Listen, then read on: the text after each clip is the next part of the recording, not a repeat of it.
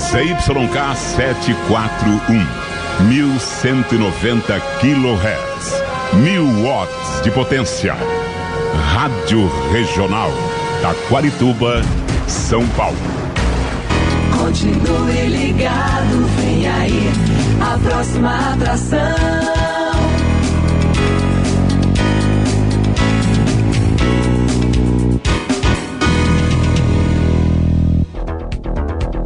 A Rádio Regional vai falar com a região sudoeste de São Paulo, Paraná e com o mundo pela internet.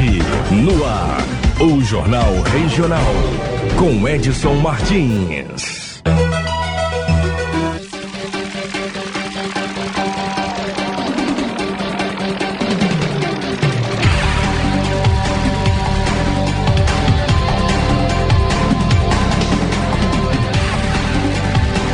Para você, uma ótima tarde. A Rubi Presentes, presente com você nos melhores momentos. Informa a hora certa, meio-dia e um. Estamos chegando com o Jornal Regional nesta segunda-feira, dia 22 de fevereiro de 2021. Vamos com você até a uma para Rubi Presentes, para Capal e também para Salvador Piscinas. Vamos com os destaques desta edição. Peixes mortos no Lago do Pingo de Leite. Sabesp comenta citação dela por assessoria de imprensa da Prefeitura de Taquarituba. Gabriel Sodeira, coordenador Gabriel Sodeira, fala com a gente também em entrevista sobre este assunto. Retomada do auxílio emergencial está na pauta do Congresso Nacional. Laudo sobre acidente que matou 42 pessoas em Itaguaí diz que não houve falha nos freios do ônibus que levava trabalhadores de confecção. Unicamp diz que municípios com isolamento social severo não tiveram pior desempenho econômico. Está no ar o Jornal Regional, que tem na produção, apresentação em mesa de som Edson Martins, a direção geral é de Manuel Ramos. Um rápido intervalo, voltamos já. Rádio Regional. Rádio Regional. A força da comunicação. Da comunicação. A Rubi Presentes tem muitas novidades para você que está procurando aquele presente especial. São artigos de primeira qualidade, com garantia e preços que cabem no seu bolso. Rubi Presentes, lojas em Taquarituba, Itaí e Itaporanga. Na internet rubipresentes.com.br. rubipresentes.com.br. Rubi, presente com você nos melhores momentos. Rádio não mente. O rádio é a mídia que você pode confiar. Nosso compromisso com a verdade está acima de tudo. E os resultados do que é divulgado é muito mais que real. A instantaneidade e a imensa abrangência do rádio faz dele o principal veículo de comunicação, com credibilidade a passos largos, disseminando sempre boas ideias e trazendo ao público o que é confiável e real. Quem está no rádio se destaca. Uma mensagem da Tenha responsabilidade e consciência de que beber e dirigir coloca a sua vida e de outras pessoas em risco. Happy hour, balada ou um encontro casual. Se for ingerir bebida alcoólica em qualquer ocasião, decida entre os amigos quem será o motorista da rodada. Além de ser uma possibilidade de todos se divertirem, você vai estar prevenindo que algo de ruim aconteça no trânsito. Se cada um fizer a sua parte, já é um bom motivo para voltar para casa tranquilo e com segurança.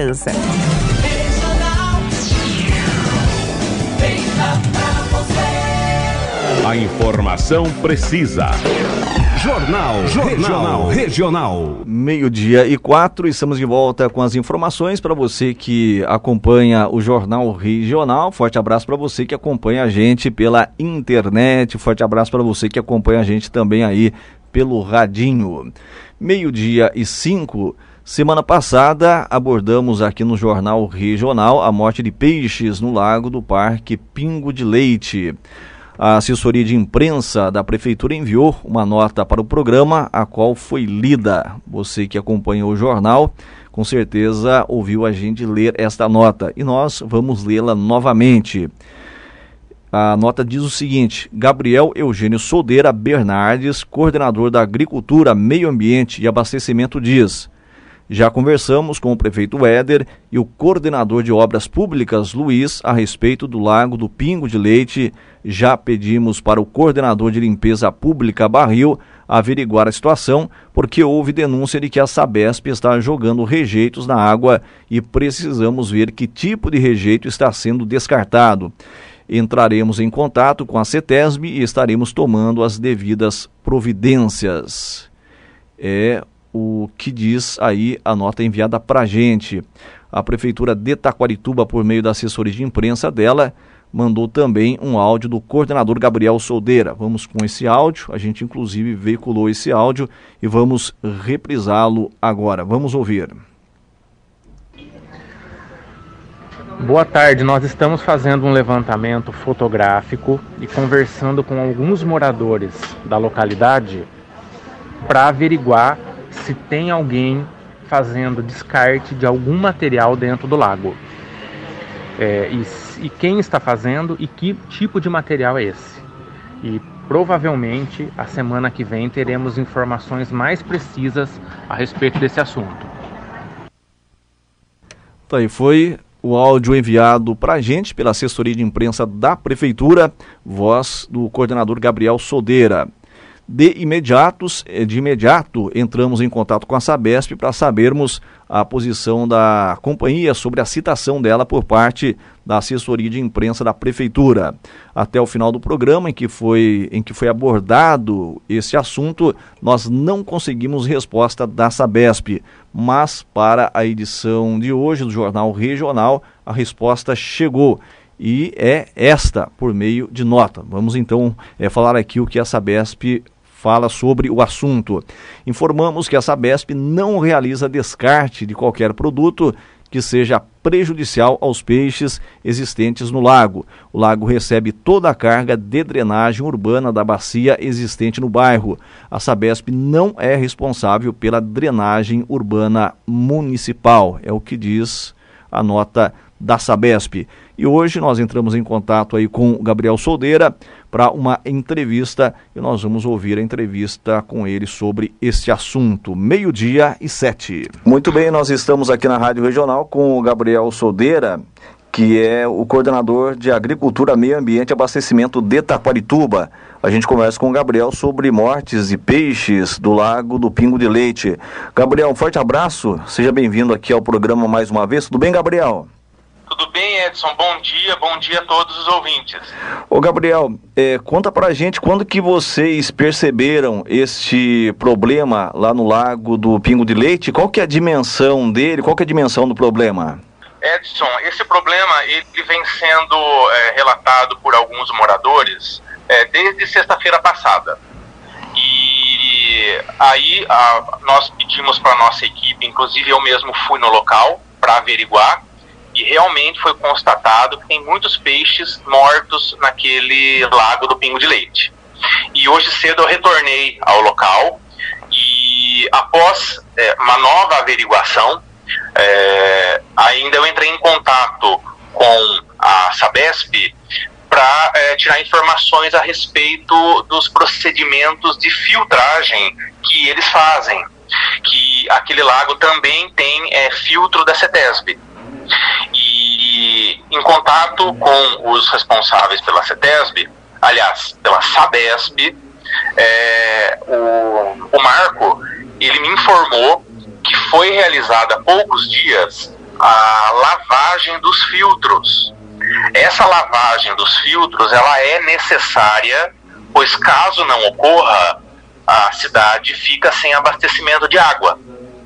Tem mais um fato que é importante é, deixar informado para a população, que aquele lago do Pingo de Leite, ele não é um lago para criação de peixes.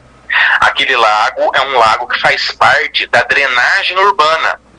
Então, muitos resíduos de quando é, moradores lavam o quintal, é, chuva, inclusive a limpeza dos filtros da Sabesp são realizadas nesse, nesse lago.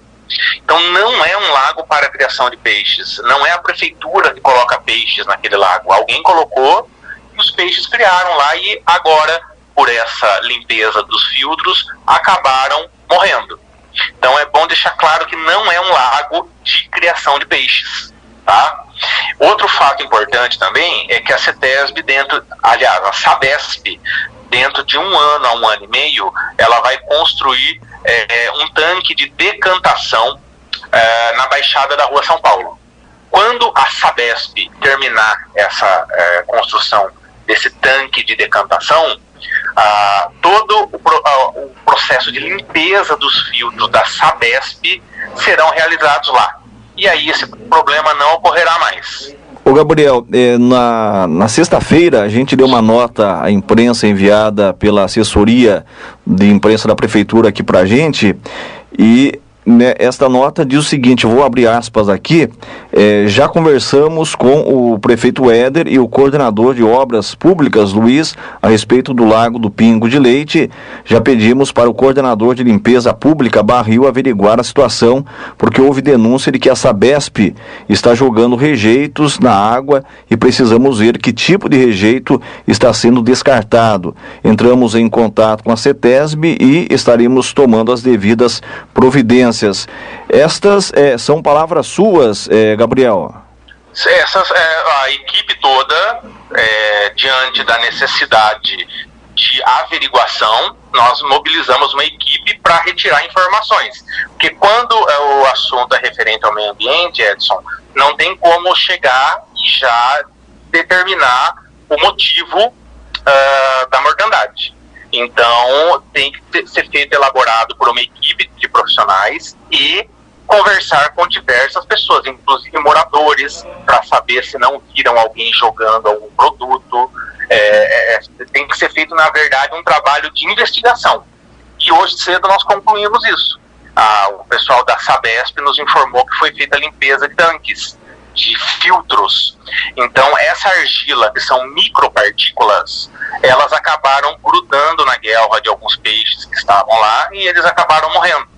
Mas é como eu, eu acabei de informar, é um é, procedimento necessário, pois sem esse procedimento o município ficaria sem abastecimento de água. E o tanque não é um tanque, o, esse, esse reservatório não é um reservatório para a criação de peixes Ô Gabriel, mas nesse ponto aqui, é, eu vou citar esse ponto aqui específico, é porque houve denúncia de que a Sabesp está jogando rejeitos na água e precisamos, e precisamos ver que tipo de rejeito, de rejeito está sendo descartado. É, são palavras suas, é, você já confirmou, é de onde surgiram essas, essas denúncias, é, de onde surgiu isso?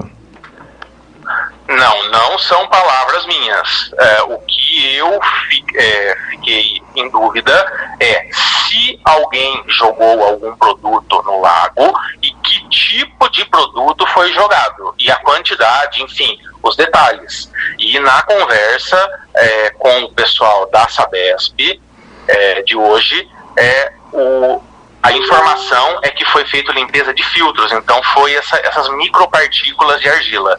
O, Ga o, Gabriel, o Gabriel, o Gabriel, mas para ficar bem claro aqui, é o seguinte, ó, a nota que foi enviada para a gente é esta, ó, Gabriel Eugênio Soldeira Bernardes, coordenador da Agricultura, Meio Ambiente e Abastecimento diz, então a gente deduz que o que vem aqui pela frente foi dito por você. Já conversamos com o prefeito Éder e o coordenador de obras públicas, Luiz, a respeito do Lago do Pingo de Leite. Já pedimos para o coordenador de limpeza pública Barril averiguar a situação, porque houve denúncia de que a Sabesp está jogando rejeitos na água e precisamos ver que tipo de rejeito está sendo descartado. Entraremos em contato com a CETESB e estaremos tomando as devidas providências. São todas palavras suas, eh, Gabriel? Para a gente entender? Olha, e, da, e, daí no é, caso tem. E, e, daí no caso tem esse ponto específico aqui, ó, porque houve denúncia de que a Sabesp está jogando rejeitos na água e precisamos ver que tipo de rejeito está sendo descartado. Então daí é, é por isso que eu perguntei para você é, de onde surgiu esta denúncia de que a Sabesp estaria jogando aí é, rejeitos na ah, água. Sim. É isso que a gente gostaria sim, de saber Edson, de você. Denúncia, Edson, acredito que seja algo. Uh, eu não sei de onde veio essa denúncia, mas nas redes sociais muita gente reclamou, muita gente falou a respeito do, da situação no lago. Eu acredito que seja através de redes sociais. Tá? Não chegou formalmente. Nós não acusamos ninguém, nós vamos tirar informações. Tá? Nós vamos atrás das informações. Mas é, se houve denúncia ou não, é, a denúncia, na verdade, tem que estar baseada em, em provas, né? É, em, em, fatos. Se alguém filmou ou, ou, fotografou alguém jogando algum produto tóxico, seria importante que passasse, né? Mas eu acredito que não foi isso, porque a Sabesp já confirmou a limpeza dos filtros. É, e no caso, a assessoria de imprensa mandou para a gente essa citação sobre a Sabesp. Daí, Gabriel, nós entramos em contato com a companhia e a Sabesp informou para a gente aqui o seguinte, ó, vou abrir aspas aqui para a nota da Sabesp.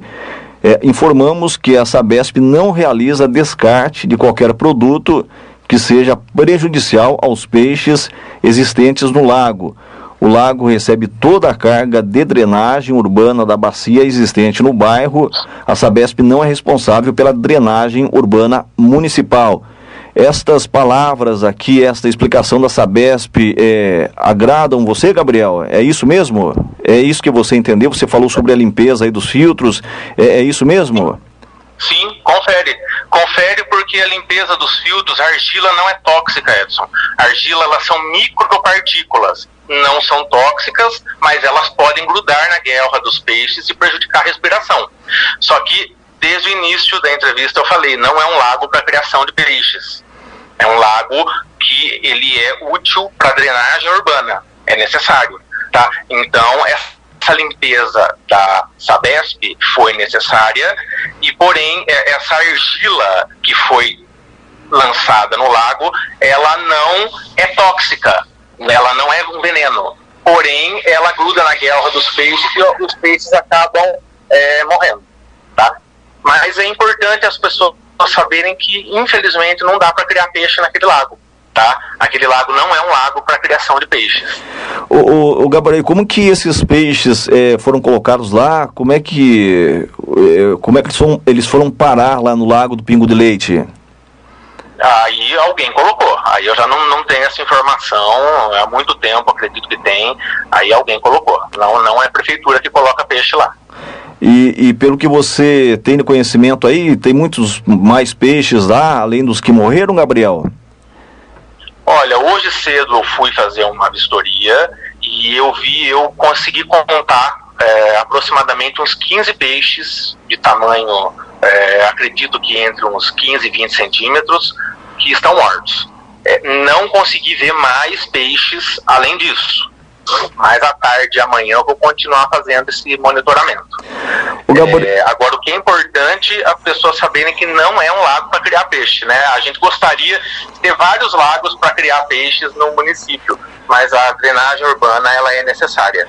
O Gabriel, e para se pescar lá, você recomenda? Qual que é a posição sua com relação a isso? Não, não recomendo, porque é, já não é para criar peixes. Então, se não é para criar peixes, também não seria para pescar. No caso, tá? pescou a pesca é, e vai consumir esses peixes, né? Sim, sim, sim. É. Não, é, é, importante que as pessoas entendam. Como não é um lago para criar peixes, então também não, não é um lago para pesca. Tá? É, alguém colocou os peixes lá por ter condições favoráveis. Eles cresceram, se desenvolveram, porém não é para isso. É um local baixo, Edson. Então, a água da chuva, não precisa nem alguém jogar nada lá. A própria água da enxurrada já leva muita coisa lá. É, tá? você falou então, so... muitas vezes é material tóxico. É, é, você falou, é, Gabriel, sobre decantação. É, eu gostaria que você é, repetisse para a gente esta, esta informação aí. Você conversou com, com o pessoal da Sabesp, tem prazo para isso acontecer, Sim. né? E no que, que isso vai ajudar a Taquarituba, os moradores daquela localidade ali, o lago principalmente? O que, que você poderia falar para a gente? É, a Sabesp ela está com o plano de construir um tanque de decantação uh, num terreno da prefeitura lá na Baixada da Rua São Paulo, justamente para fazer todo esse processo de filtragem da água, que é a decantação separar a parte sólida, que fica na parte de baixo, da parte é, líquida, que é, é para consumo. É, e o prazo que hoje eu conversei é, na Sabesp é em torno de um ano a um ano e meio.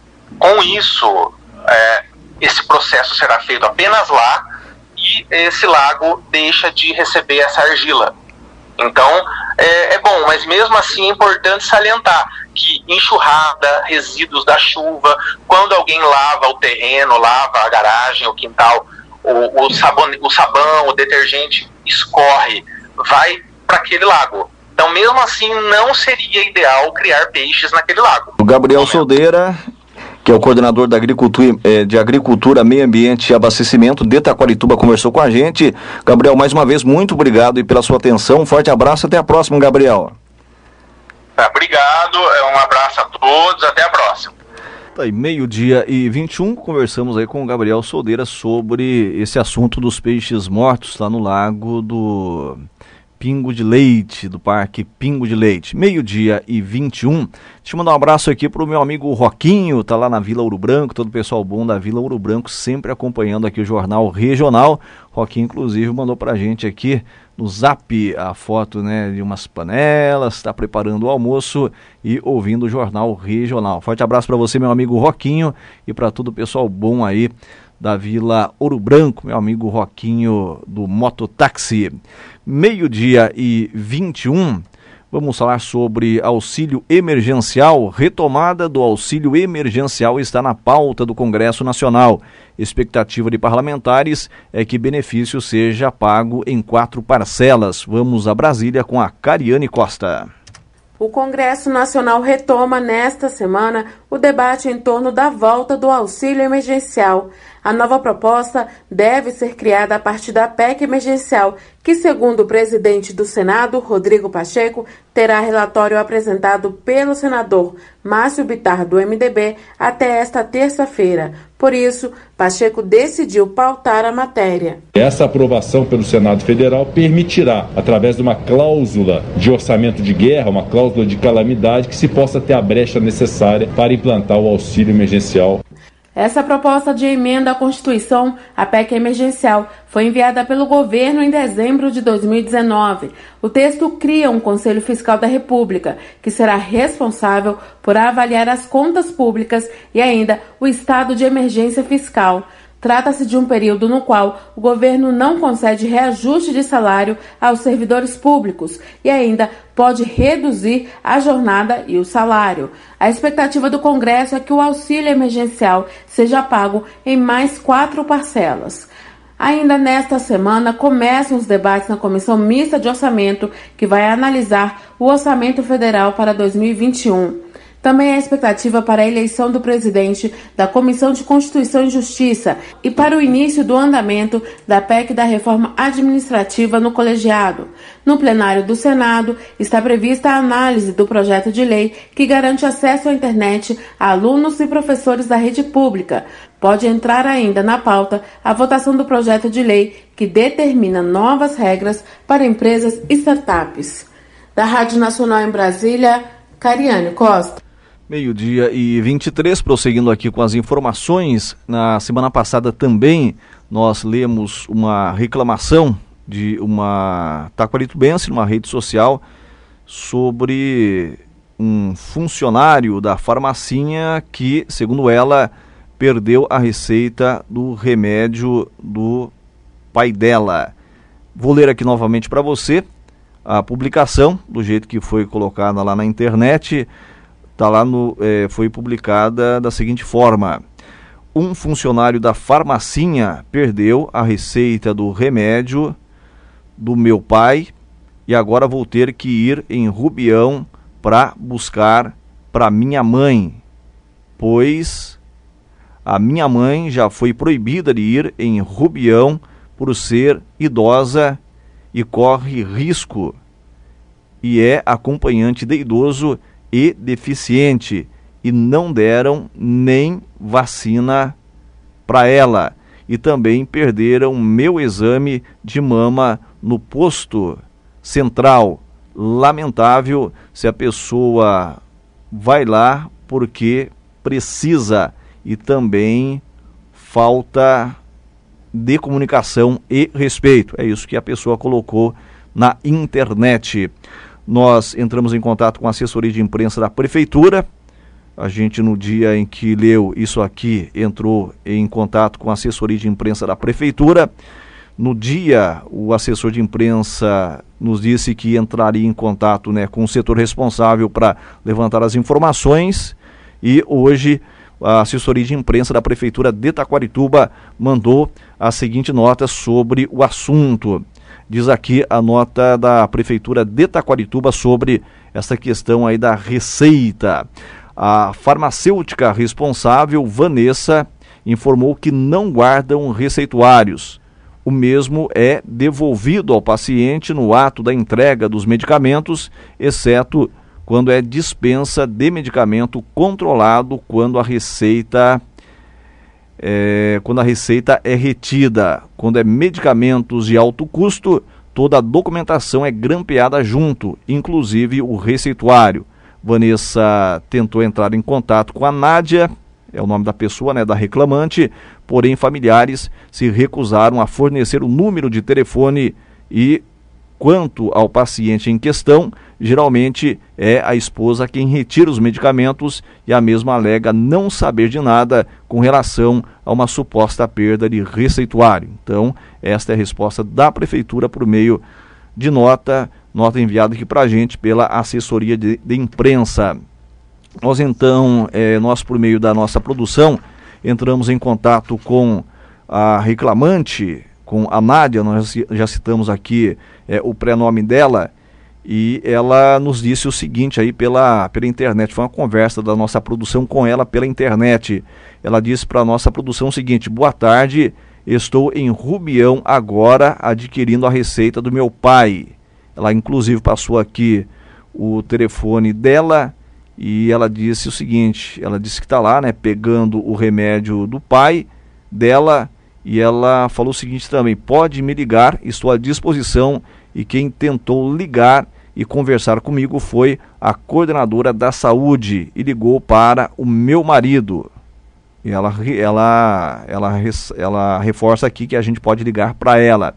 E, ela, e, e ele passou né? Aqui dá para entender que ele passou o número dela para a pessoa da, da saúde que entrou em contato e ela não me ligou, estou à disposição. Então, de acordo aqui com a reclamante, eh, o marido passou o telefone dela, né, para Vanessa, mas a Vanessa não teria ligado para ela. Eh, deixa eu ver aqui. Ah, ela disse que foi a coordenadora, então foi a coordenadora da saúde que ligou para o marido dela. A coordenadora da saúde ligou para o marido dela, daí o marido da, da reclamante aqui passou para a coordenadora da saúde o telefone dela, mas de acordo aqui com as informações da reclamante, é, ela não ligou a coordenadora da saúde ligou então para o marido dela, né? Foi passado o telefone, ele então passou e ela não ligou aí para a reclamante. E ela deixou aqui o número dela à disposição para a gente, como ela está em Rubião, a gente disse para ela também por meio da internet que amanhã nós vamos em, entrar em contato com ela para sabermos mais informações aí sobre este assunto. E é claro que a gente também está à disposição aqui da Coordenadoria Municipal da Saúde de Taquarituba sobre este assunto. Meio-dia e 29, nós vamos agora para um rápido intervalo e daqui a pouquinho mais informações para você. Até já. Rádio Regional. Rádio Regional. A, a força da comunicação. Da comunicação. Salvador Piscinas lembra você que a melhor época do ano chegou e com muito calor. Então, que tal proporcionar para sua família diversão, qualidade e segurança? Salvador Piscinas projeta e constrói a piscina dos seus sonhos em alvenaria, fibra ou vinil. Faz também manutenção e reforma em toda a região. Fale com Éder, o Abotucatu 131, Vila São Vicente, Taquarituba. Telefone 14 99603 4961 99603 4961. Salvador Piscinas, o melhor serviço a seu conforto.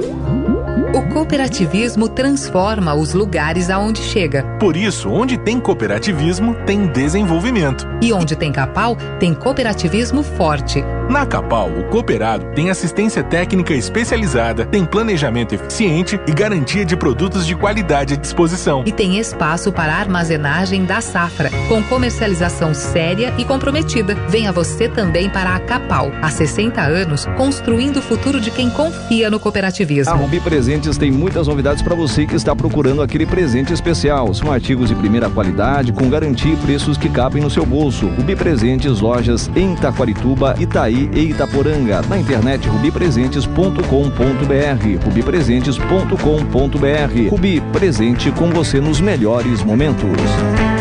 Prefeitura Municipal de Tejupá. Edital. Walter Boranelli, prefeito municipal de Tejupá, estado de São Paulo, torna público que os jazigos localizados no cemitério municipal de Tejupá e cemitério municipal do distrito de Águas Virtuosas, considerados em estado de abandono, nos termos da lei municipal número 1433/2021, de 29 de janeiro de 2021, serão reaproveitados pela prefeitura municipal de Tejupá no prazo de 90 dias contados a partir de 20 de fevereiro de 2021, expirando-se em 21 de maio de 2021.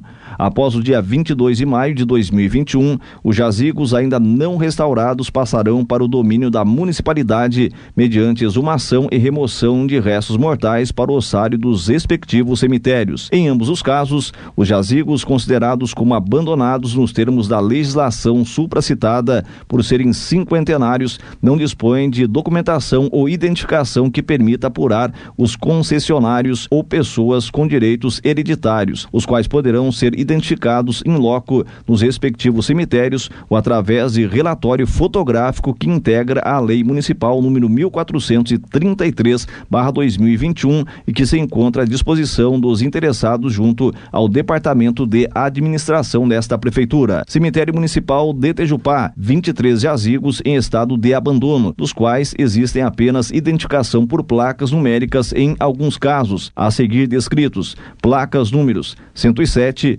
1131, 1016, 949, 927, 931, 1034, 595, 1017, 718, 877, 505, 1157. Cemitério Municipal de Águas Virtuosas, 22 jazigos em estado de abandono, dos quais existem apenas identificação por placas numéricas em alguns casos a seguir descritos. Placas números 73, 612, 617, 18, 320, 486, 368, 624, 849, 893, 945, 1193. Prefeitura Municipal de Tejupá, em 4 de fevereiro de 2021. Walter Boranelli, prefeito municipal.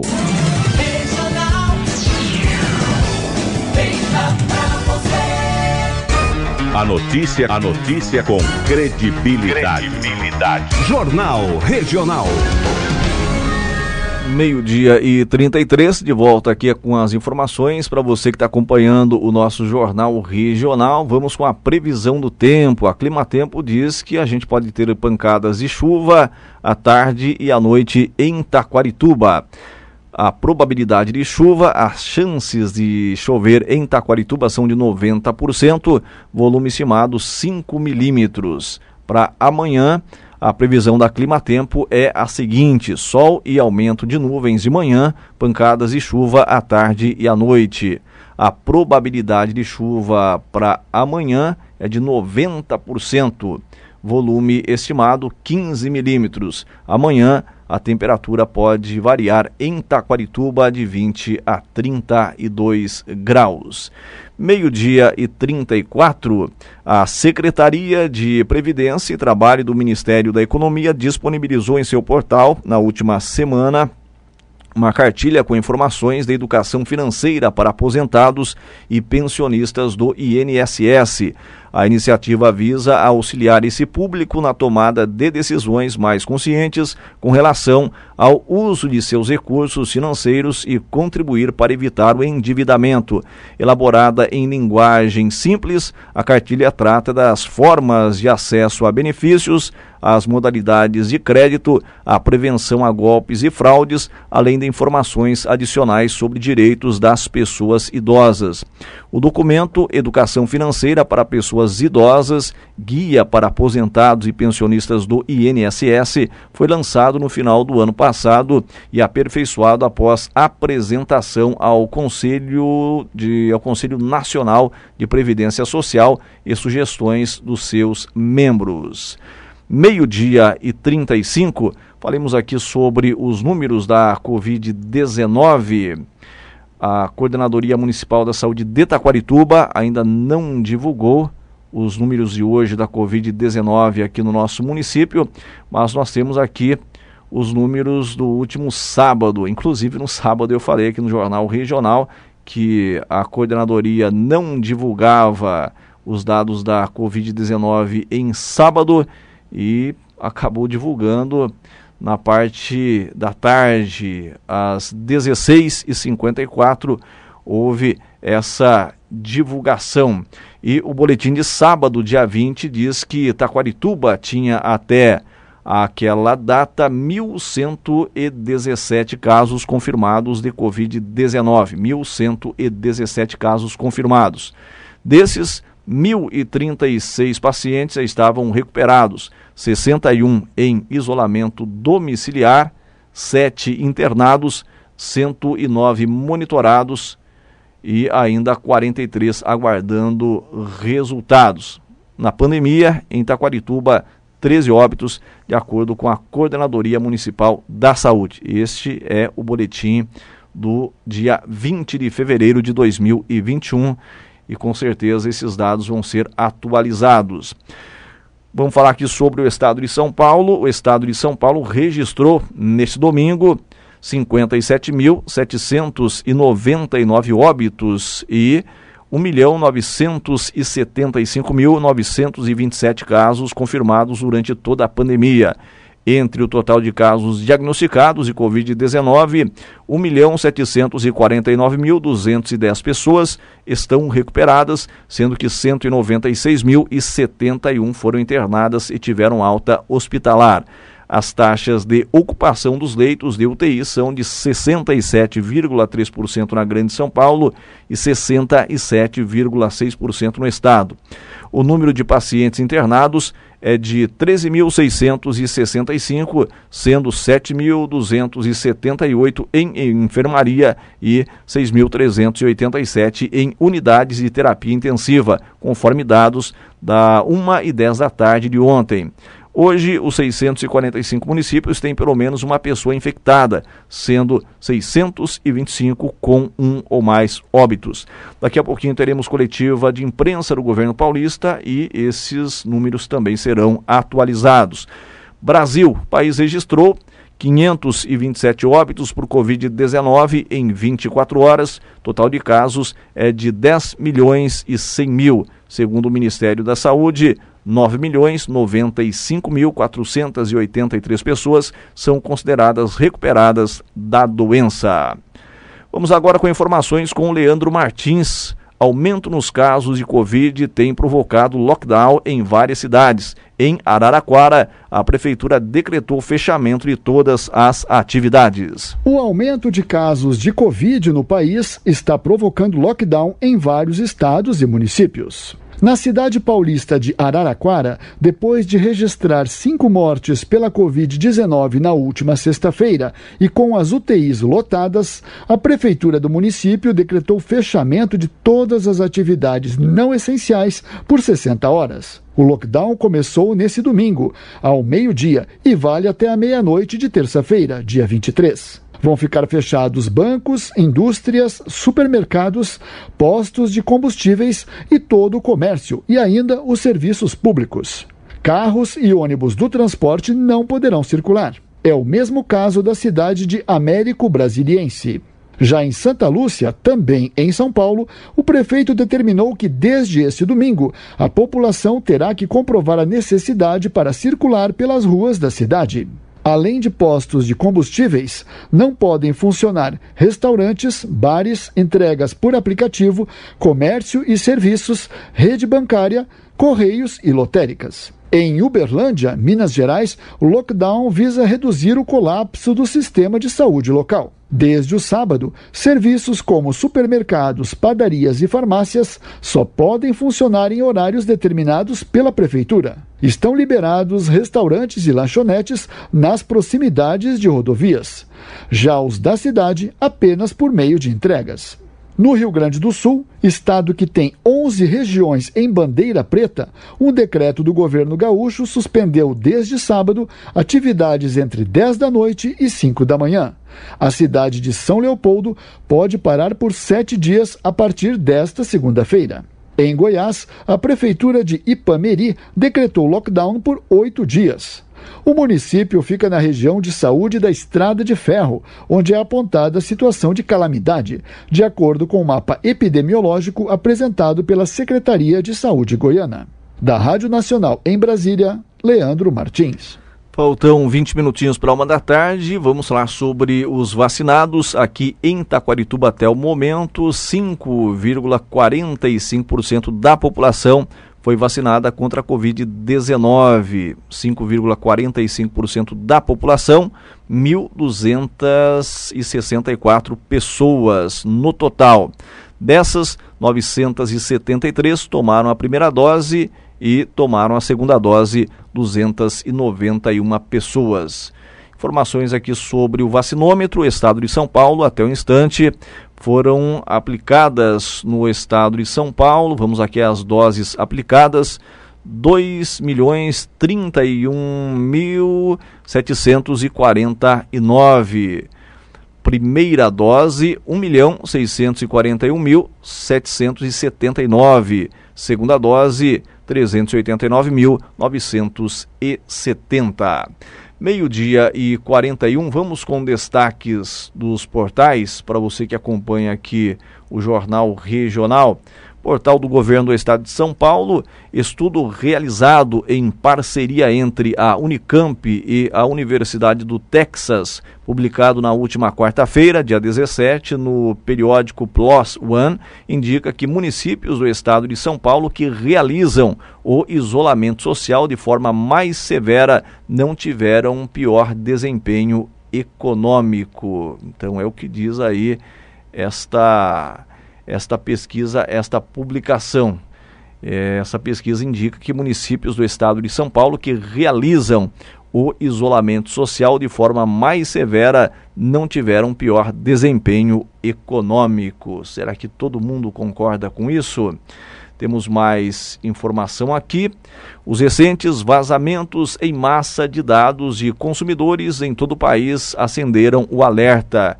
É destaque do portal EBC, da Agência Brasil. Confiança da indústria recua na primeira prévia do mês. Maior produtor mundial de vacinas pede paciência a países. Fiocruz deve assinar transferência de tecnologia do IFA até março. Nenhum apostador acertou as seis dezenas sorteadas no concurso 2346 da Mega Sena. O prêmio acumulou e pode chegar a 42 milhões de reais. Mais um destaque aqui do portal do governo paulista. A Polícia Militar desencadeou na quinta-feira, dia 18, a Operação São Paulo Mais Seguro em todo o estado de São Paulo. A finalidade era garantir a continuidade da redução dos indicadores criminais, aumentando a presença ostensiva para melhorar a percepção de segurança das pessoas e combater o crime. A gente tem aqui os números, amanhã a gente divulga para você os números desta operação. Vamos aqui com destaques do portal G1. Destaques do portal G1 para você que está acompanhando aqui o jornal regional. Tragédia em Itaguaí. Laudo aponta que não houve falha em freios de ônibus. É o que diz aqui esse destaque do portal do portal G1. Polícia Militar interrompe a aglomeração em partida de futebol. Isso em Avaré. Então havia aglomeração em partida de futebol em Avaré e a Polícia Militar interrompeu esta aglomeração. Mais destaques aqui do portal G1 sobre o acidente de Itaguaí. O acidente aconteceu no quilômetro 172 da rodovia Alfredo de Oliveira Carvalho. A colisão causou a morte de 41 passageiros do ônibus e do motorista do caminhão. Então, segundo esse laudo da perícia, não houve falha em freios de ônibus meio-dia e 45. Vamos com destaques também aqui do portal UOL. Destaque do portal UOL. Bolsonaro quer mudar comando. Intervenção na Petrobras derrete indicadores financeiros do Brasil. Destaque aqui do portal do canal Rural. Coronavírus, casos globais passam de 111 milhões e 400 mil, diz Johns Hopkins. Economia, câmbio para 2021 passa de R$ 5,01 para R$ 5,05. Selic no fim de 2021 passa de 3,75% para 4% ao ano, aponta Banco Central. Projeção do Focus para PIB de 2021 desacelera de alta de 3,43% para 3,29%. Temos mais aqui, soja, colheita, colheita avança, mas dificuldades logísticas preocupam o setor. Milho, indicador volta ao patamar de R$ 84,00 por saca em Campinas. Citros, produtores em Minas Gerais iniciam colheita de tangerina. Soja, mesmo com as cotações em Chicago avançando, preço no Brasil segue em queda. Carne bovina, com preço elevado, consumidores migram para proteínas mais baratas. São destaques do portal do Canal Rural. Meio-dia e 46, um rápido intervalo e já já mais informações para você. Rádio Regional. Rádio Regional. A força da comunicação. Da comunicação. A Rubi Presentes tem muitas novidades para você que está procurando aquele presente especial. São artigos de primeira qualidade, com garantia e preços que cabem no seu bolso. Rubi Presentes, lojas em Taquarituba, Itaí e Itaporanga. Na internet rubipresentes.com.br. rubipresentes.com.br. Rubi presente com você nos melhores momentos.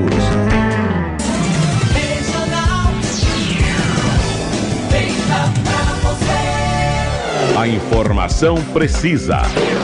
Jornal, Jornal Regional. Faltam 13 minutinhos para uma da tarde. Vamos agora ao Passo dos Bandeirantes. Quem fala é o governador João Dória. Vamos ouvir. Regional, Dimas Covas, presidente do Instituto Butantan. Regiane de Paula, coordenadora geral do Programa de Imunização no Estado de São Paulo. E os coordenadores do Centro de Contingência do Covid-19. O seu coordenador geral, Paulo Menezes, e o seu coordenador executivo, João Gabardo.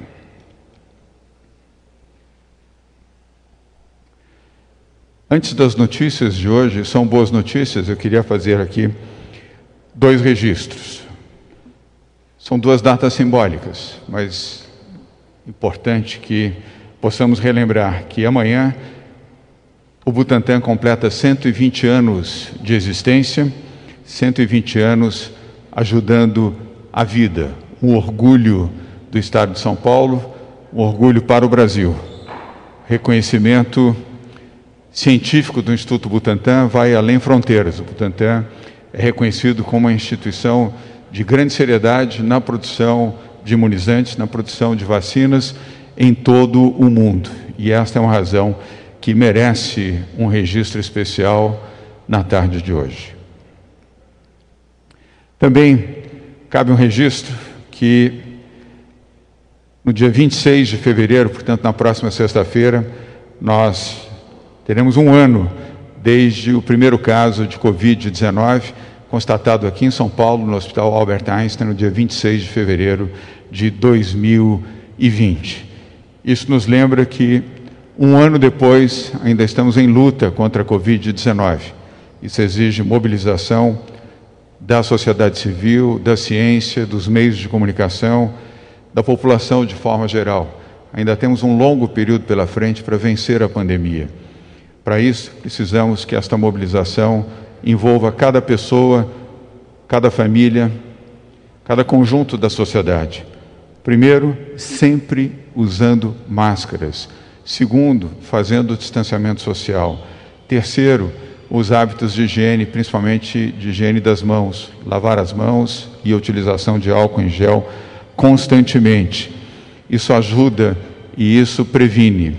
Obviamente, seguir o programa de vacinação e que as pessoas todas se vacinem e entendam que a vacina salva.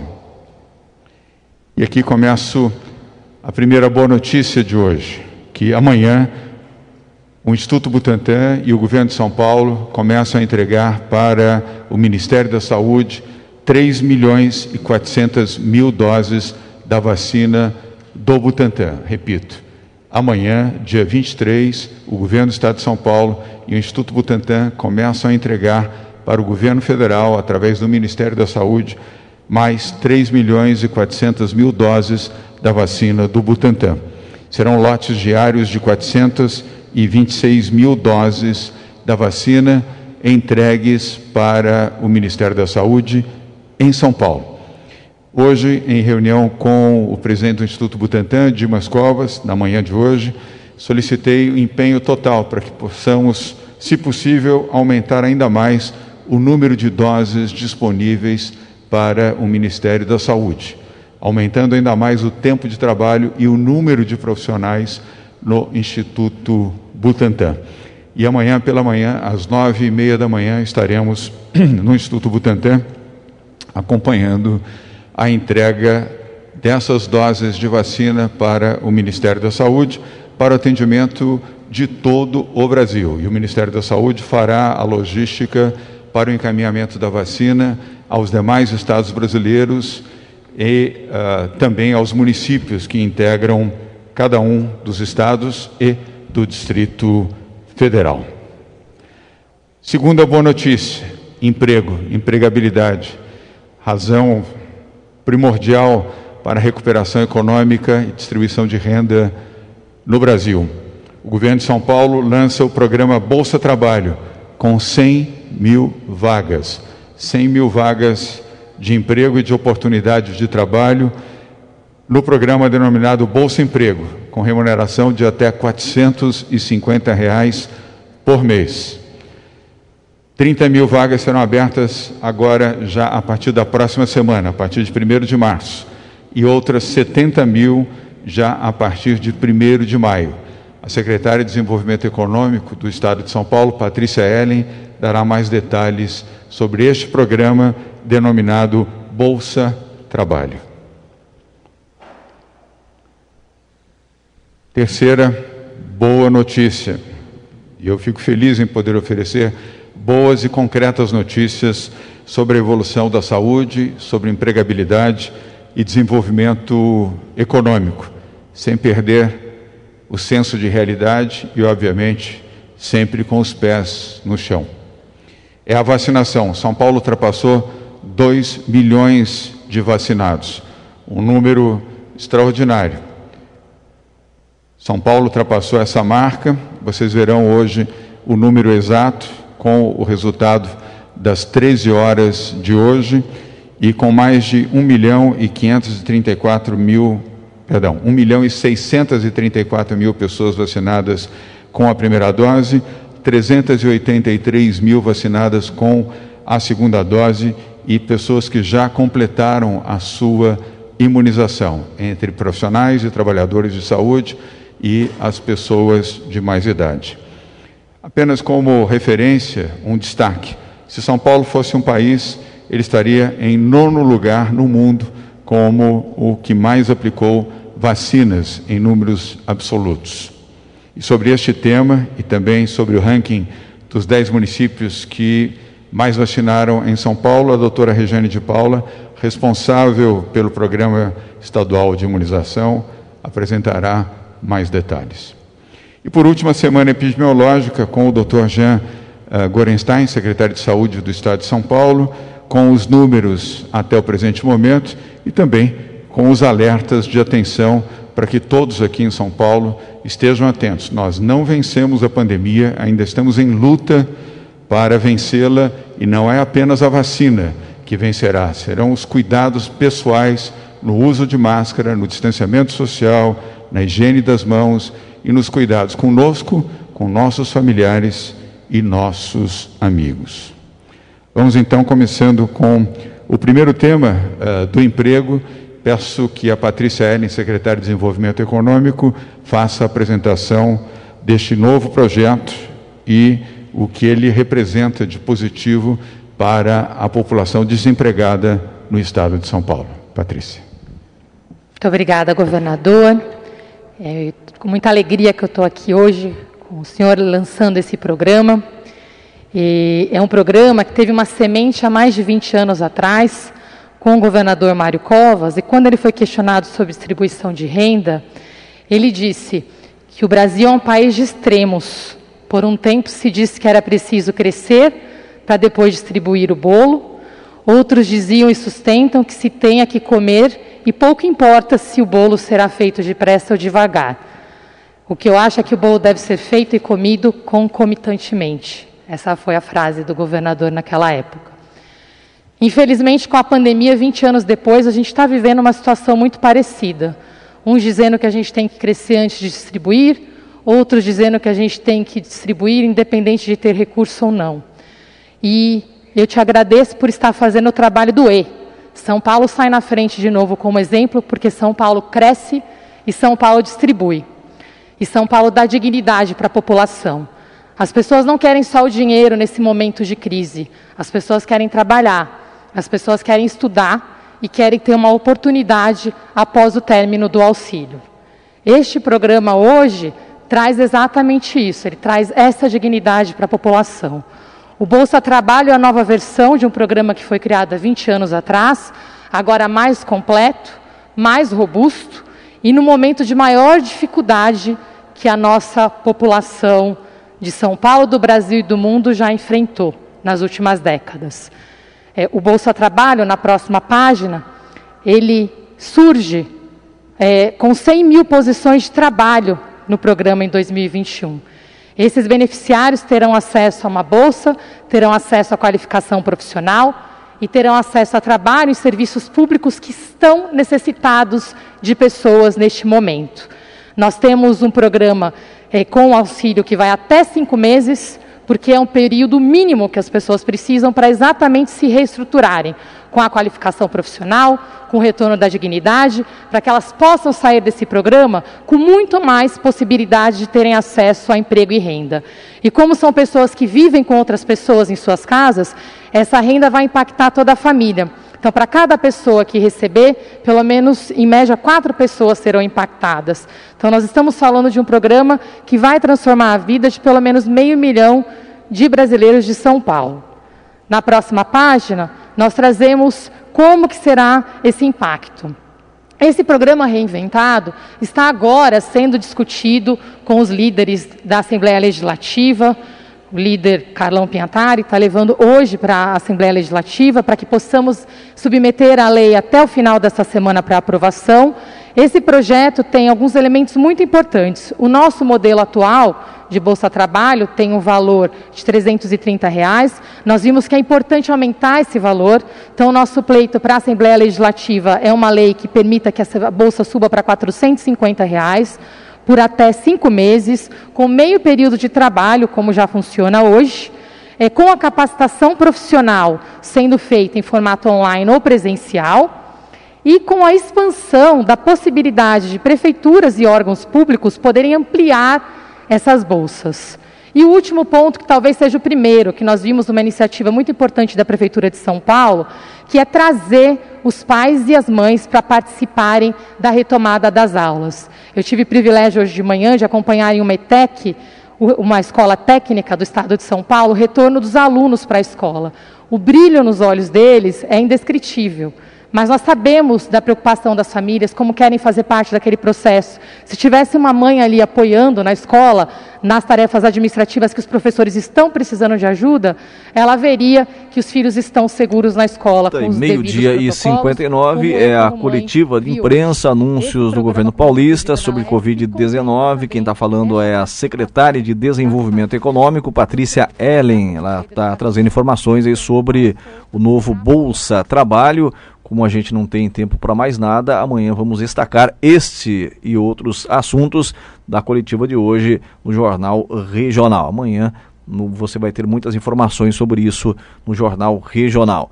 Na sequência tem a minha amiga Cristiane Galvão, mais Jornal Regional amanhã a partir do meio-dia. Obrigado a você pela audiência, obrigado também aos nossos grandes parceiros, Rubi Presentes, Capal e Salvador Piscinas. Forte abraço, excelente tarde e até a próxima, se Deus quiser.